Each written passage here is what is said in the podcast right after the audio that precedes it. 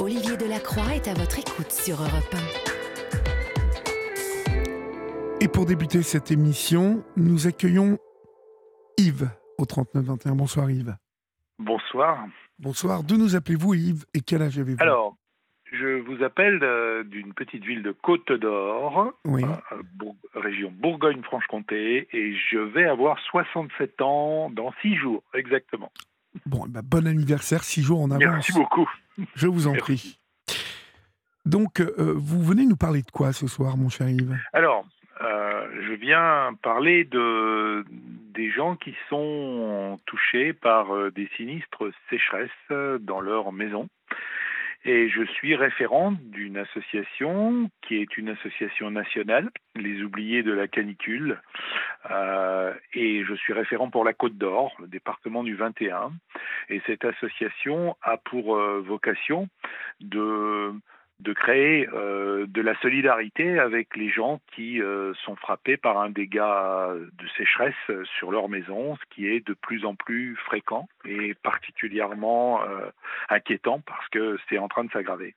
Voilà. D'accord. Alors, de, quel type de dégâts s'agit-il? Alors, euh, en général, ce qui se passe, c'est que euh, les maisons se fissurent. Ça commence souvent par des fissures esthétiques et puis euh, ça s'aggrave euh, régulièrement.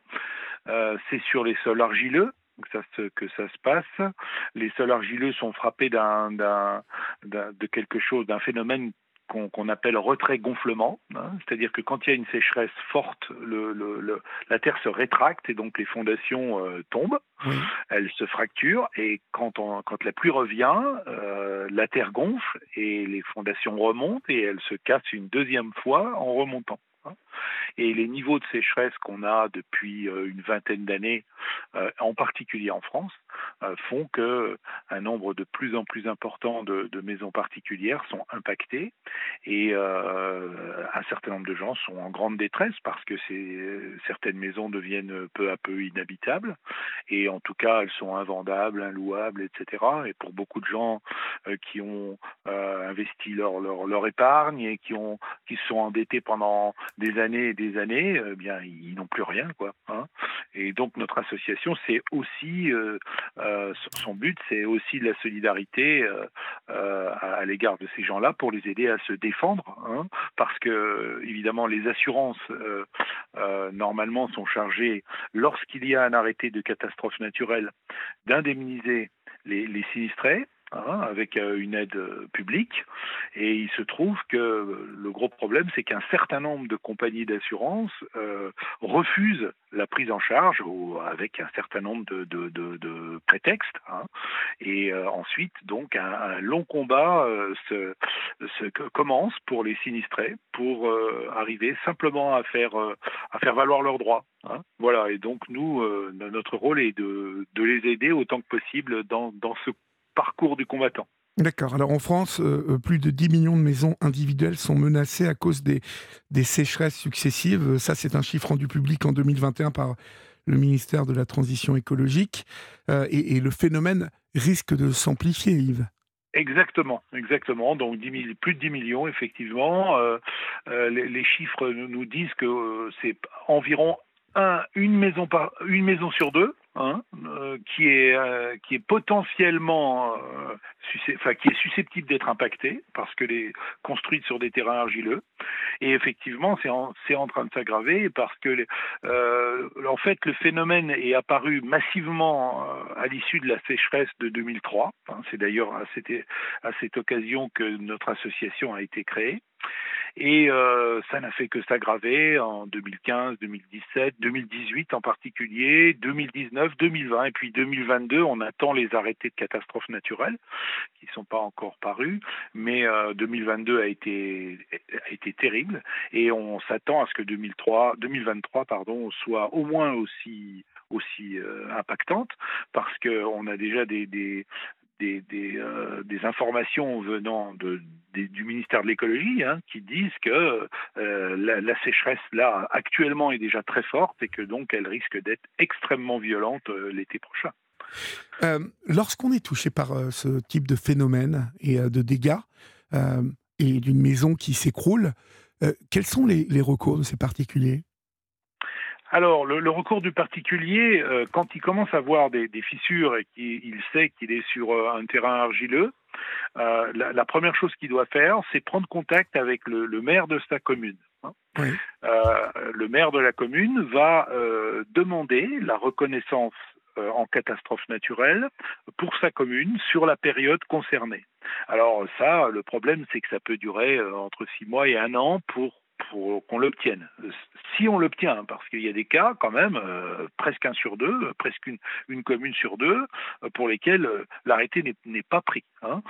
Ça, c'est un très très gros problème. Alors, ah bah tant qu'on n'a pas d'arrêté... Je, je, suppose qu'il y a, il y a des, un engagement financier pour beaucoup d'entre vous.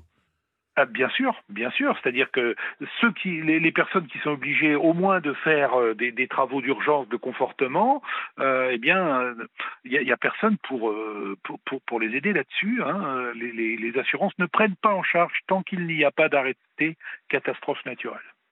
Alors, une fois que l'arrêté est, paru, l'assuré a dix jours selon la loi, euh, pour envoyer un courrier recommandé avec accusé de réception à son assureur pour déclarer les dégâts.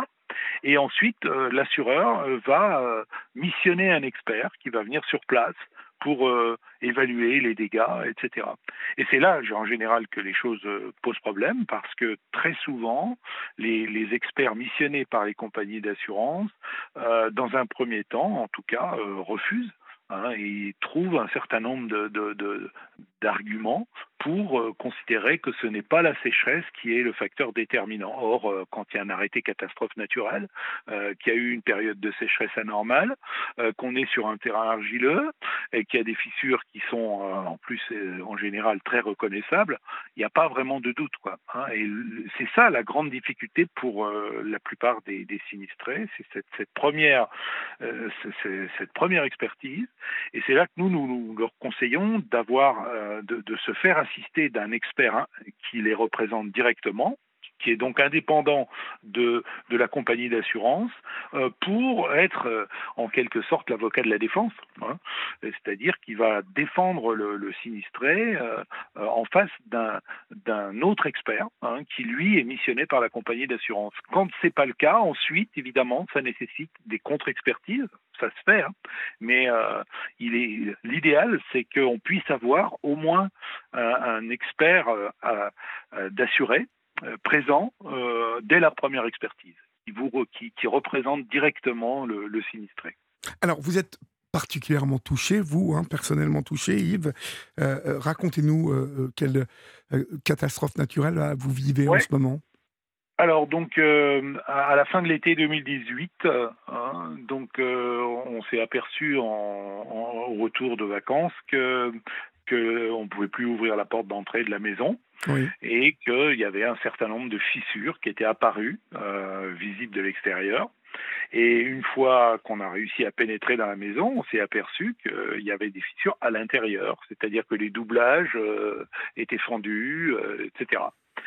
Euh, et ça, c'était donc donc il a, la première chose a été effectivement de, faire une déclaration en mairie. Ça a mis pratiquement un an pour obtenir l'arrêté catastrophe naturelle. Entre temps, on m'avait conseillé de me tourner vers l'association dont je suis référent pour la Côte d'Or. Et, donc, je, l'ai fait et j'ai eu de très bons conseils. Hein. Euh, donc, euh, au bout d'un an, euh, eh bien, mon assureur a dépêché donc un, un expert pour, euh, pour évaluer les dégâts. Alors, moi, je vais vous dire, j'ai de la chance parce que euh, mon assureur, euh, c'est une mutuelle dont, dont, je suis sociétaire et qui remplit bien sa mission. Hein. C'est-à-dire que l'expert était, clairement missionné pour, constater les choses de manière objective et il n'y a pas eu de difficulté. L'origine a été reconnue tout de suite hein, comme étant la sécheresse. Et donc à partir de là, l'indemnisation s'est mise en marche. Et le problème à partir de là, c'est qu'il faut euh, faire faire des devis. Alors ça, l'expert missionné par la compagnie d'assurance euh, s'en charge. Après, euh, donc, il faut que ces devis soient examinés, il faut que les spécialistes des entreprises euh, viennent, fassent les, constats eux-mêmes, etc. Il y a une étude de sol à faire, euh, il y a une étude des, réseaux d'eau pluviale, enfin des choses extrêmement techniques. Hein. Et ensuite, euh, eh bien, euh, la société en accord, l'entreprise en accord avec l'assureur et l'expert missionné euh, dit quel type de technologie elle va utiliser pour la réparation. Ce qui généralement, quand l'étude de sol est, est, normale, est bien faite, et euh, on appelle ça une étude de sol G5 en principe, euh, c'est déjà euh, préconisé par l'étude de sol. Et c'est là après que les choses quand même peuvent éventuellement se compliquer, parce qu'il y a très peu d'entreprises qui sont capables de faire ce qu'on appelle des reprises en sous-œuvre, hein, c'est-à-dire qu'ils vont, ils vont installer des micropieux à 10, voire 15 mètres sous les fondations existantes. Un, hein. Une sacrée entreprise hein, déjà de faire ça. Voilà, exactement. C'est une, entreprise euh, de, de haute, euh, voilà, avec euh, évidemment des gens de, de, haute, avec des compétences extrêmement pointues et en même temps des personnels très aguerris. Mais évidemment, ils ont du coup un carnet de commandes qui est extrêmement chargé, donc un agenda, vous imaginez. Et donc, il y a des délais. Quoi, hein.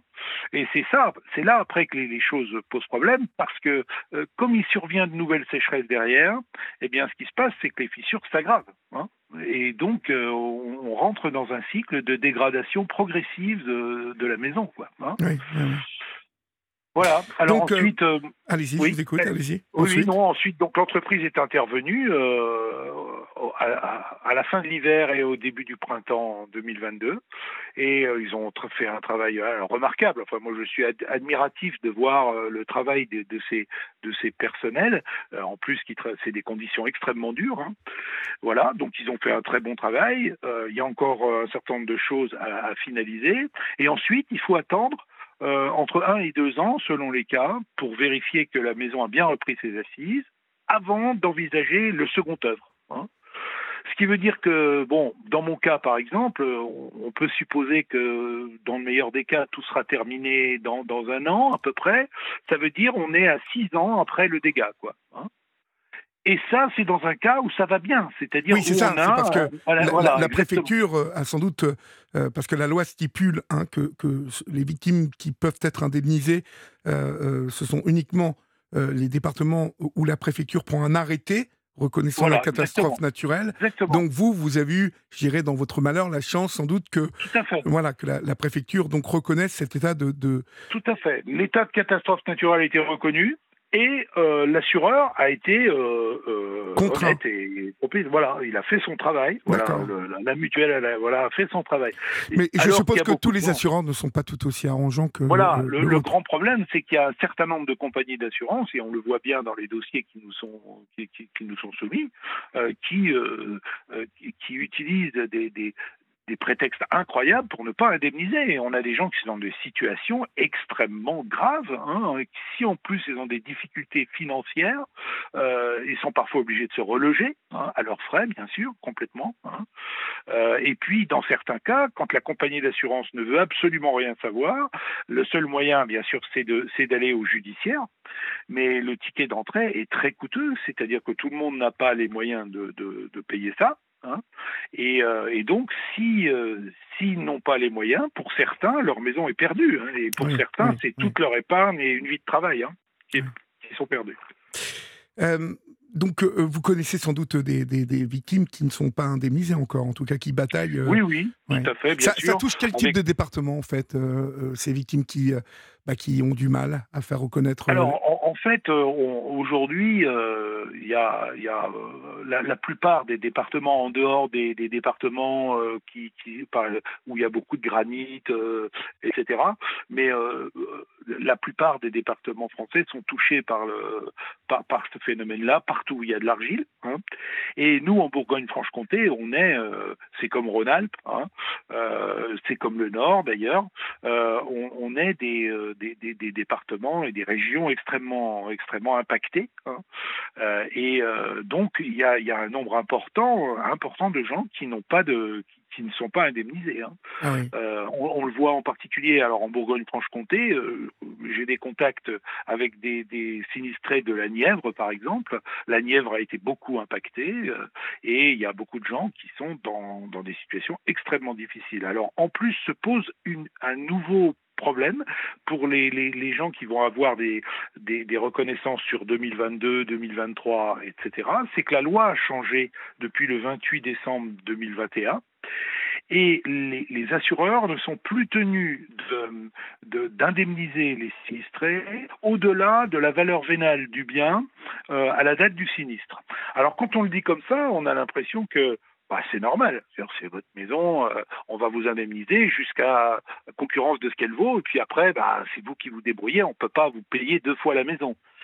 Sauf que ça introduit en fait une grande inégalité euh, territoriale, parce que vous supposez un pavillon de 100 mètres carrés, hein, qui, euh, par exemple, dans les Hauts-de-Seine, peut valoir 700 000 euros, par exemple, peut être évalué à 100 000 euros dans la Nièvre. Ce qui veut dire que s'il y a 200 000 euros de travaux, euh, bon, le, propriétaire qui est dans les Hauts-de-Seine aura aucune difficulté à se faire indemniser à hauteur des travaux. Par contre, le propriétaire qui est dans la Nièvre, on lui dira euh, votre maison, euh, elle est estimée, a été estimée à 100 000 euros. Il y a 200 000 euros de travaux. L'indemnisation, ce sera 100 000. Et en général, et relogez-vous avec 100 000.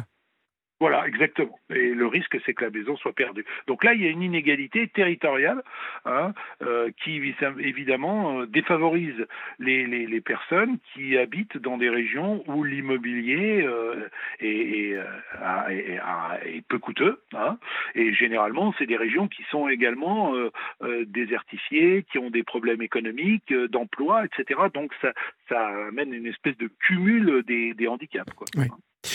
Euh, je lis quelque chose qui euh, est assez gênant hein, dans euh, les, les nouvelles, en tout cas les infos que nous avons retenues autour de ce dossier. c'est que les assurances, hein, les lobbies d'assurance, donc d'assureurs, sont très bien représentés au Sénat. Je crois que vous, vous êtes au courant de ça? Oui, oui, on a, oui, oui, on a eu, nous, on a eu à, participer un petit peu au, au débat euh, par visioconférence, etc. Euh, quand avant que la loi justement soit soit changée en, en décembre 2021, euh, on a été entendu très poliment, etc. Mais on a bien compris qu'au bout du compte, euh, nos arguments n'avaient pas été retenus, hein, vraiment.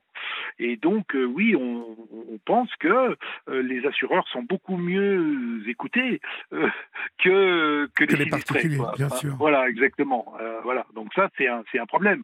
Et, et, on suppose que, bon, c'est comme ça dans beaucoup de, de, de lieu de décision. hein, où, voilà, voilà. Donc euh, c'est clair qu'ils représentent un, une espèce de, de, de, de force euh, économique et financière hein, qui, qui fait qu'ils sont écoutés, qu'ils ont des gens euh, qui les écoutent de près, et les sinistrés non, quoi. Hein, parce que à part des associations comme nous, les sinistrés ont personne pour les défendre. En fait, il faut dire les choses de manière claire, quoi. Hein, voilà. Oui. Et donc, bon, ça, ça, c'est encore le pot de fer contre le pot de terre, cette histoire, je suppose. Eh ben un peu, oui, un peu. Donc c'est sûr que pour nous, on voit, on voit un certain nombre de de nos adhérents qui sont qui sont très en colère contre leur euh, leur assureur.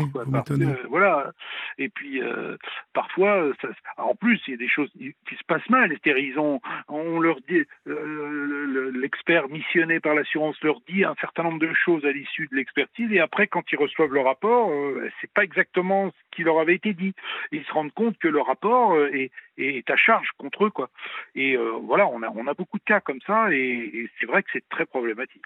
Oui, Écoutez, euh, vous êtes 10 millions donc euh, à connaître ce problème et l'association Les Oubliés de la Canicule, dont le site internet hein, c'est lesoubliésdelacanicule.org. Vous, vous, êtes combien d'adhérents dans cette association? Alors, on est on sait qu'on est plusieurs milliers. Hein. il va falloir qu'on fasse le comptage exact parce que en fait, on est actuellement quatre référents pour, euh, pour toute la France. Hein. Donc vous imaginez un peu le, si vous voulez, le travail que ça représente et la, la, gestion. Donc on va être amené à, à, à comptabiliser. Pour la Côte d'Or, par exemple, je, je, peux vous dire que là, j'ai un peu plus de 200 adhérents actuellement. Hein, voilà. Euh, et on n'est pas le département le plus peuplé. Hein. Euh, par exemple, en Rhône-Alpes, etc. voilà, il y a, y, y a, plus, voilà, il y a plus d'habitants et donc euh, avec depuis ces dernières années, il y a plus de, de, sinistrés, donc plus d'adhérents. Donc voilà, on est en, en plus dans, dans, dans, des départements comme la, la Côte d'Or, on est à au moins 200 adhérents. Hein. ça, je peux voilà, vous dire. Donc, euh, si vous voulez, c'est très important hein, parce qu'on sait qu'en on sait en plus que euh, il y a un nombre de, de, de sinistrés qui, qui, qui, ne sont pas pour l'instant euh, organisés et qui euh, qui vont venir dans les dans les mois à venir. Hein, on le sait. Euh, et donc, c'est clair qu'on va on, on, va avoir un nombre d'adhérents, malheureusement, je dirais, parce que ça signifie que, que les choses vont, vont mal. Euh, qui sera euh, en, croissance euh, continuelle. Hein. Oui, oui.